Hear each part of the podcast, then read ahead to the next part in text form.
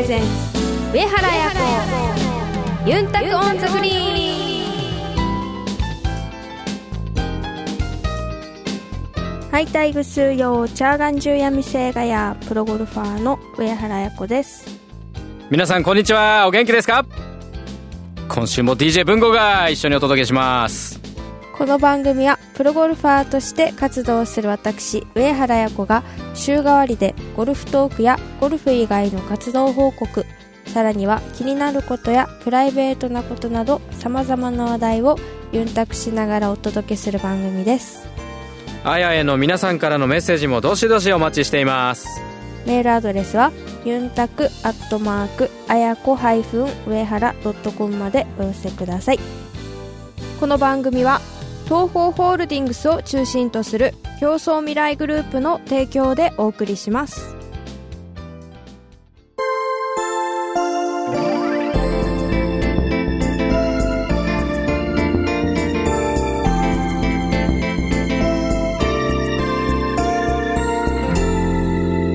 上原彩子ユンタクオンザグリーン。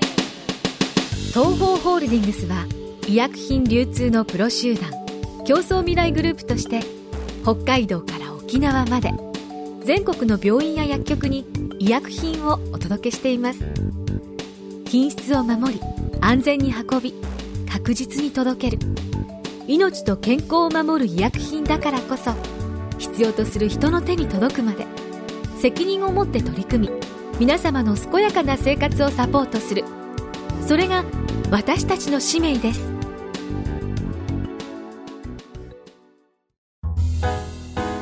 ユンタク。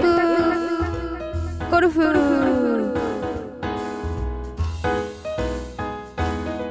このコーナーでは私 DJ 文吾があやにゴルフの質問をしていきたいと思います。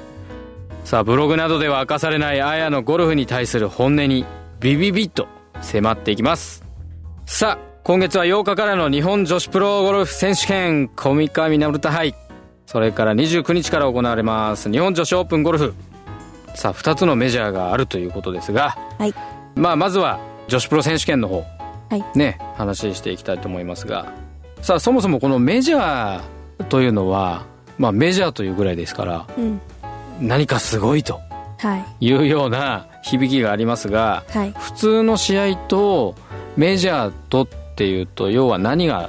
違うんでしょやっぱり一番はこうメジャーとなるとこう伝統っていうか趣がありますよね。う、やっぱり、まあゴルフをやってる人は絶対取りたい大きいビッグタイトルみたいな、りねえプロはみんな取りたいよね、これね、うん、この試合が絶対なくなることはないですし、うん。例えば、えっと、スポンサーさん競技とかでしたら、うん。やっぱそのスポンサーさんが、まあ、経営が厳しくなったりいろいろな事情でトーナメントできなくなった時に歴代者のこう名前が刻まれるところもうん。なんかなくなったりとかするじゃないですか。あのー切ないの一つあったね。一つってことじゃないんだけどあのあのー、あや近未来。のねそう同期のはい同期っていうかね同級生のあかねちゃんが勝った、あれ1回で残念ながらねね。亡くなっちゃったもんね。だからまあそういうのがあったりうん。しますけど、はい。あのメジャーは、まあ、もちろんそういうこともないですし、まあ、今までのこう歴代優勝者っていう感じで毎回第1回目からの優勝者のこう顔がこう飾られてたり、うん。そういうなんかなんて言うん僕だろうはな趣がすごいあるんですよ。うん。絶対そのトーナメント休む人ももちろんいないですし、うん。やっぱ他の試合でしたらやっぱオープンあせそのメジャーに向けてちょっと休養を取るためにこの試合はちょっと休んで練習に当てたりとか休養日に当てたりっていう感じでやったりもしますけどはい。メジャーはまあみんなやっぱり取りたいタイトルなので、もちろん休む人もいないですしね。あとはまあ海外に行ってる選手たちも来たり日本人で来たりあとは海外で活躍してる外国の選手 US のシードを持ってる選手もそのメジャーを取りに来たりもしますし優勝したら3年シードをもらえるので、まあ、それはメジャーだけにしか与えられていない資格というか、うん。まあ普通のトーナメントで優勝したら、まあ例えば私の場合は日以降で今年優勝したんで、来年の日以降までは出れますよっていう、あの1年保証みたいなのがついてるんですけど、はい。まあ、メジャーの場合は1年だけじゃなくてそれが3年間続く。うん。という、あの権利ももらえる。ね大きな違いですね、はい。これはね。大きいですね。やっぱり、まあ、1年だったらあんまりいろいろやるのは難しいですけど、うん。まあ、3年もあったら例えばちょっと海外のに挑戦してっていう気持ちにもやっぱなりますし、まあ、そのためにもメジャーでやっぱり勝たないとそれがなかなかできないので、はい、まああのそもそもね、えー試合の期間がね4日間っていうところも、はい、あの大きな違いの一つだしすね。女子プロ選手権の場合は日本の LPGA さんが主催者ではい、ねということで要はスポンサーさん競技ではないと、うん、えーいうことで、まあ、伝統もあるし当然そのプロナンバーワンを決める試合だからそれにふさわしいそのコースセッティングをしたりとかはい、っていうようなね、うん。ことをやったりするわけでだからその中をこう優勝という結果を残した人はやっぱりその時のプロナンバーワンですということでねやっぱりそれはすごく名誉なはい、ねことですよね女子プロ選手権の場合は、まあ、千葉のキングフィールズっていうね、まあ、ここお何年間かあの日立さんのスリーツアーズっていう男子はい女子シニアの、えーイベントツアーを12月に毎年やってるコースでもありますがここの、まあ、コース回ったことは、2回うん、あります。どんな印象でしょう？そうですね。王様の庭みたいな えっとそんな意味ですね多分。なんかすごく広いんですよ。うーんそうなんだ。広くて、うん。なんか開放感があるコースなんですけど、まあ、グリーンも大きいですし、うん。イメージとしてはなんかあの富士通とかうん。伊藤園ぐらいのうん。グリーンの大きさって感じです、結構大きいうん。グリーンうで、ん。でやっぱりこう広い広いからその分あの選手権に合わせて、うん。フェアウェイをすごく狭くしてるんですよ、今。うん。しかもあのラフも、うん。わざとこう立たせてる感がすごいあって、はいはいはいやっぱ寝てたらすごい楽なんですけど、うん。寝てて順目だったら、うん。結構簡単に簡単には出ないですけど、うん。まあ、楽に打てるんですけど、結構わざとこう立たせてるので、すごくこうボールがズボって埋まる感じで、うんその辺もやっぱ難しいなと思いましたしやっぱりショットのこう安定感ももちろん大事ですけど、うん。まあ、グリーンの傾斜が強いホールも何ホールかあったので、うん。まあそういうホールでやっぱしっかりマネージメント考えて攻めないとあの、まあ、難しくなったりするのかなと思いました。確かこの試合はあのコースセッティングのアドバイザーがあの岡本綾子さんが、はいはい。えーやってるというふうになんとなく記憶してるんだけど、やっぱりそのセッティングする側のこう思いとかはいはい。思惑、うん。こんな風なコース作りをして、うん。はい。でなおかつその優勝スコアはこの辺で設定してとかって多分いろいろあるんじゃないかなと思うんだけど、はいまああの今まで2回回って、はいあるいはその過去のうん。女子プロ選手権とか振り返ってみて、まあ、もちろん難易度高い普通の競技より難易度高いっていうのはまあ当然なんだけど、なんかその攻略するにあたって、はい。まあ、もちろん4日間でもあるし、その過去あやね、優勝争いしてたこともあるし、はい。まあ、そういうことを踏まえてどんなふうにこうその1週間を過ごしていけばあの、まあ、栄冠に手が届くかなというのはなんかこうイメージみたいなものはある？ちょっと違う感じの話になってもいいですか？うん。コースの話なんですけど、うん。18番もそうですしホール何番かは忘れたんですけど、はいはい。パー3の次のホールのパー4パー5があるんですよ。うん。クリークがちょっと絡んでる感じの、うん。グリーンがこう右にうん。縦長みたいな感じで、まあ、そういうところとかのホールは、まあ、18もそうですけど結構なんていうんですかねもう池の方にこう全部芝も刈り込みされてる感じなんで、うん。やっぱり池のこうショートサイドにこう多分ピンをこう切ってくると思うので、うん。そういった時にやっぱ距離感もすごい難しくなりますしこうギリギリに行ったボールは多分全部池に入るような、うん。そういう設定にしてるというか、うんしそうな雰囲気があると、っていうのも感じましたし、まあ、18番に関してはティーショットも右が池が絡んできて左はバンカーがあるので、うん。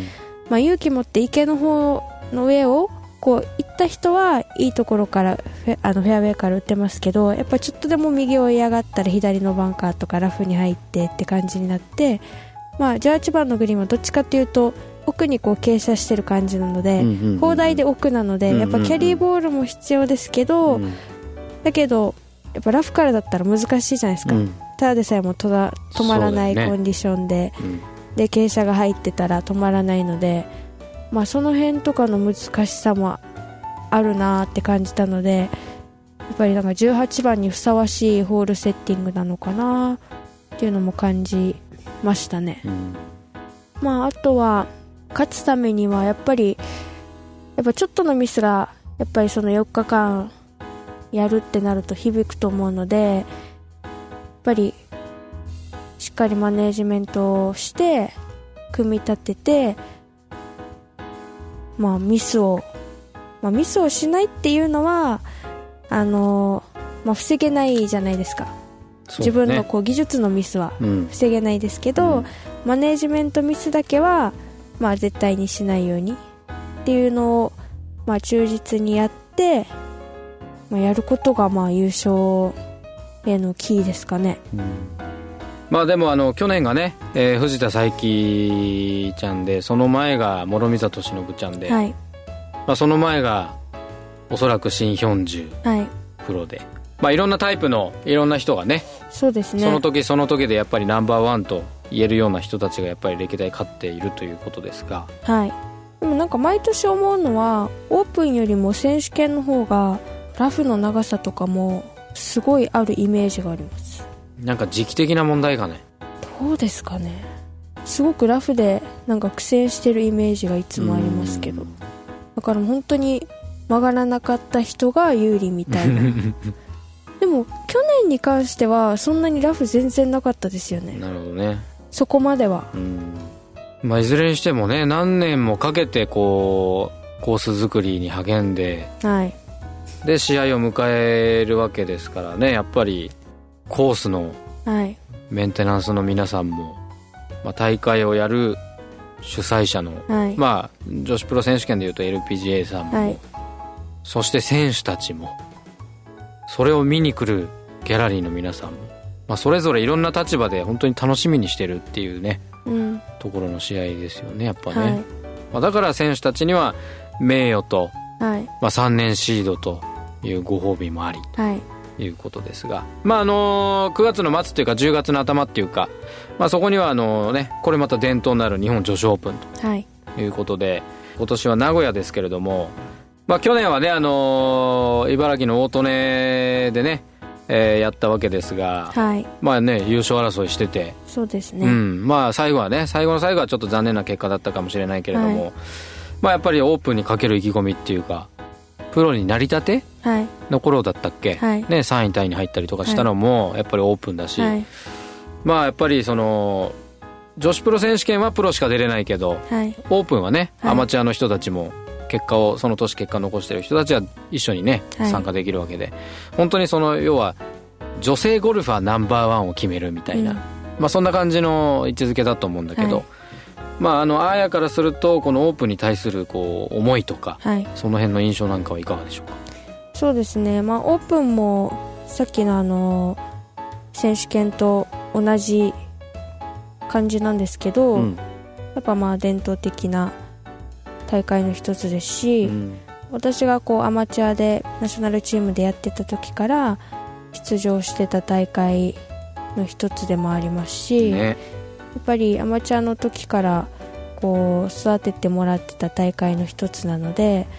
まあ、そういった意味ではやっぱり、まあ、選手権に関しては LPGA がこうやるって文吾さんもさっき言ってたじゃないですか、うん。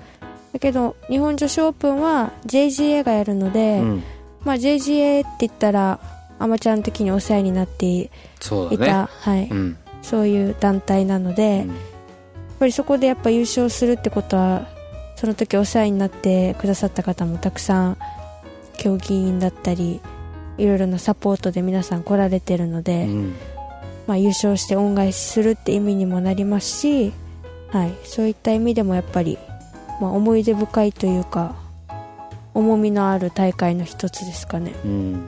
やっぱりね JGA から育ってはい、ね、育っていってプロになって、うん。そしてまたこの JGA の試合ではい。勝つっていうと、うん。なんかねこうん。うやっぱりこう一つのサイクルになってるような感じがして、うん。まあ、JGA の関係者の人たちもそれはねやっぱり育っていってくれた人が勝ってくれたら嬉しいっていう気持ちはやっぱりはい。気持ちとしては当然あるだろうね。うんまあなんかあの関係者の皆さんもやっぱりこう普段あの LPGA の公認競技とかそういったところにはあのほとんどねあのお見かけすることがない JGA の皆さんというかまあ来てるのかもしれないけどあのはい。接することがないからあれなんだけど、なんとなくこうやっぱり雰囲気も皆さんなんていうのかなこう凛としてる感じっていうか、こうよね。なんか威厳のあるというかまあなんかそんなような雰囲気を皆さんやっぱりお持ちで、はい。まあ当然あのお揃いの皆さんジャケットを着てらっしゃってみたいなね、はい。まあ、そういうところもあってはい。とか、あの NHK が中継やってるとか、は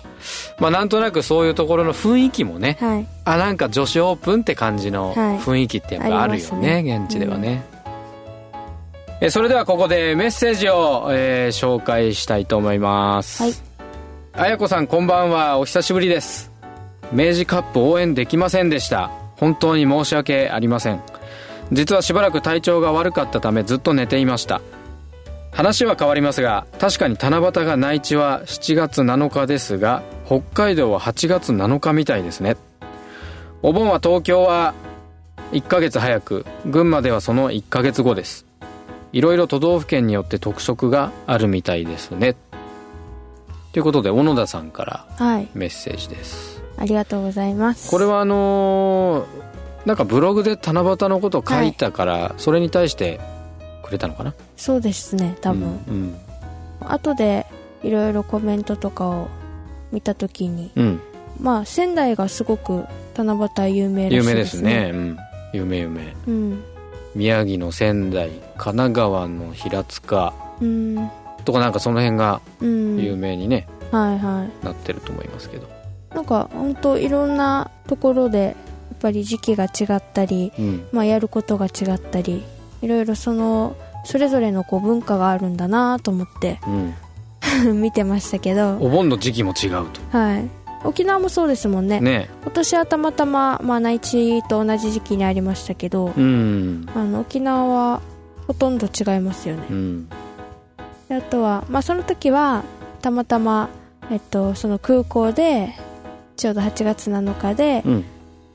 その七夕のイベントをしていてそれしているの全然知らなかったんですけど、うんうん。そこのスタッフの方が文太郎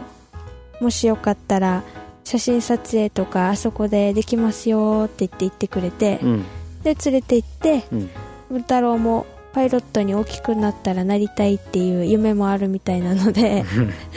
パイロットさんのキャップとジャケットを着て写真をはい写しました。はいじゃあもう一通メッセージをご紹介したいと思います。えペンネームポンタクさんです。ハイサイ海外はいかがでしたか？国外での突拍子もないお土産話期待しています。ところで震災から早5ヶ月。先日ユンタク日記でも紹介されていたナスビスさんのチャリティープロジェクト G リレーションズ主催のチャリティープロアマコンペに参加させていただきましたのでそのことについてちょっと投稿させていただきます。参加した印象は本当手作り。那須峰子プロを中心に女子プロの有志で運営されておりなんと表彰式の司会までが女子プロ。塩田跡美プロが慣れないマイク片手に奮闘している姿も印象的でした。またレッスン会やチャリティーオークションもありましたが何より女子プロ全員が積極的に動いており雰囲気は最高。とても頑張っている感のある印象的なコンペでした。自分の腕前はハンデキャップ22ちょっと気遅れしながらの参加でしたが大変楽しく過ごすことができました。支援金集めの目標は1000万円ということでまだ複数回の開催があるかと思います。支援は継続が何より開催が平日なのが難点ですが最近は休日をシフトしている企業もあることですし他のリスナーの方にもぜひ参加していただきたくメールさせていただきました。自分が参加したのは第1回。今までは関東中心でしたが第5回8月29日は北海道。第6回は10月3日または4日で石川。第7回は10月8日に青森での開催が予定されています。ちなみにオークションですがさまざまなプロからいろいろなものの提供がありましたが上原綾子プロからの出品はサイン入りキャディバッグとネーム入りのボールでした。キャディバッグは白地にピンク色のツアーステージ。プロレプリカタイプです。うーんどうしようピンクかと思いはしましたがそうこれはチャリティーです。帰りのトランクが大変なことになりましたがしっかりと落札。我が家に持ち帰らせていただきました。今後はキャディバッグに負けないプレーができるように頑張りたいと思います。というメッセージです。はいメッセージありがとうございます、はい。私のを見て言ってくれたんですか？えー、第一回目だから違いますよね。そうですね。違うんじゃないですか。違いますよね、うんまあ私もこの前那須さんとのこう対談がありまして、はい。まあ、その時にこういうイベントがあるというのをお聞きしてうん。本当プロゴルファーの皆さんがこうみんなで手作りでこういうイベントをするんですって話を聞いて、まあ、自分もチャンスがあったらぜひ参加したいですっていうのを那須さんに伝えたんですけど、うん。やっぱりなかなか、まあ、トーナメントも毎週あったりとか、うん。日程的にもやっぱ厳しい問題もあったので、はい。まあ、物品提供だけという感じで今回はそういう感じの参加になったんですけど、はい。すごくやっぱその時もいろいろお話那須さんとしててやっぱりこうゴルフ場に、まあ、お願いしに行くところからこう女子プロの皆さんがこう行ったりしてるみたいで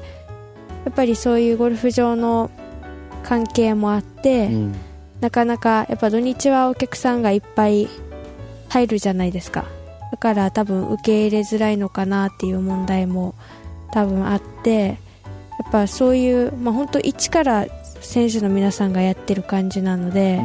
すごいやっぱ大変なんだろうなっていうのを話してすごい伝わってたので、うん。まあ、そういう企画をされてる那須さんも本当すごいなって思って尊敬もしましたし、うん。やっぱりそういう感じで、まあ、ファンの方々がたくさん参加してくれてあのチャリティーしていただくことはやっぱり私たちもすごい嬉しいですしあの、まあ、1000万円ぐらいを目標にって先ほどもありましたように。あまあどんどん、まあ、そういうイベントも続いて、まあ、支援できたらいいなって思いましたね。本当に素晴らしい取り組みだなと思うんだけどやっぱりその、ね、自分たちで、まあ、コースに行ってそうやって交渉したりとかはい、まあいろいろやってるのをねこうやって見聞きするとまあ普段の逆に言うとプロのトーナメントではうん。どれだけの人が動いてるんだろう、はい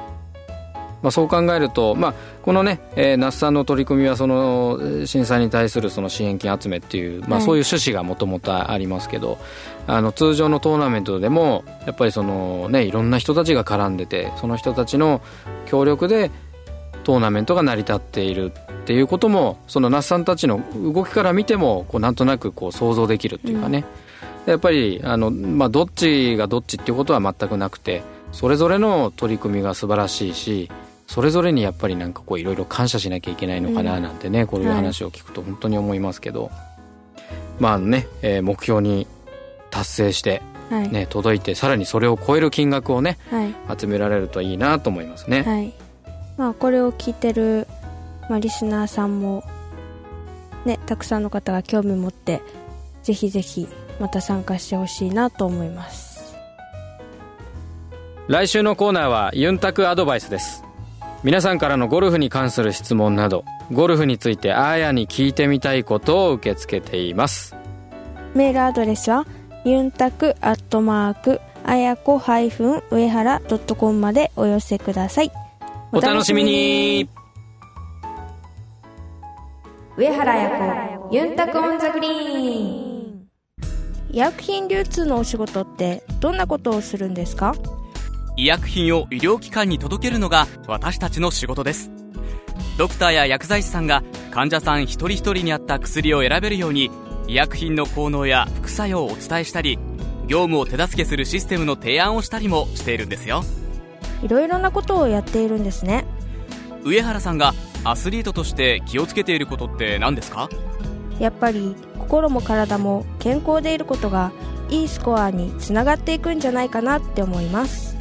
私たちも上原さんや健康を願っている人たちを応援していきたいと思っています。すべては健康を願う人々のために。私たちは東方ホールディングスです。あやのルーチームに。このコーナーでは毎週上原綾子プロの大会直後の生の声をお届けします先週は岐阜でゴルフ5レディースがありました。ショットの感じもすごく先週に比べてだいぶ手応えも感じてきていたのですが結果的に予選を通過することができず悔しい大会の一つとなりました。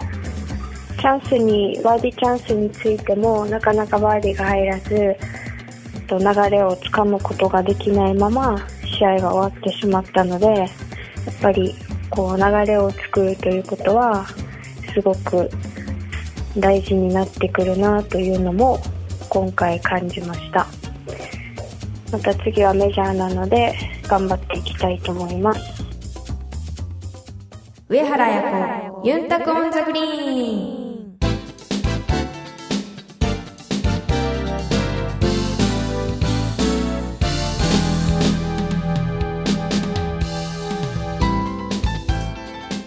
届けしました。共創未来グループ presents 上原彩子ユンタク on the green。そろそろお別れの時間です。さあ今週はユンタクゴルフでもお話ししました日本女子プロ選手権です。はい。さあ改めて意気込みをどうぞ。メジャーということであの気合も入っているのでしっかりいい戦いをしていい報告がまたラジオを通して皆さんに届けられるように頑張りたいと思いますさすがメジャー大会ということでテレビ放送の予定も目白押しです、えー ABC 朝日放送それからテレビ朝日系列24局全国ネットスカイ A スポーツ BS 朝日などなど、えー予定が組まれています。さすがやっぱり注目度が非常に高いですね。えーそれぞれの放送予定は LPGA のホームページでご確認ください。会場に来れないあなた。テレビの前それからウェブの前でぜひ応援してください。お願いいたします。それでは競争未来グループ presents 上原彩子ユンタク on the green。また来週お相手は上原彩子と DJ 文吾でした。またイチャヤビラ。この番組は東方ホールディングスを中心とする競争未来グループの提供でお送りしました。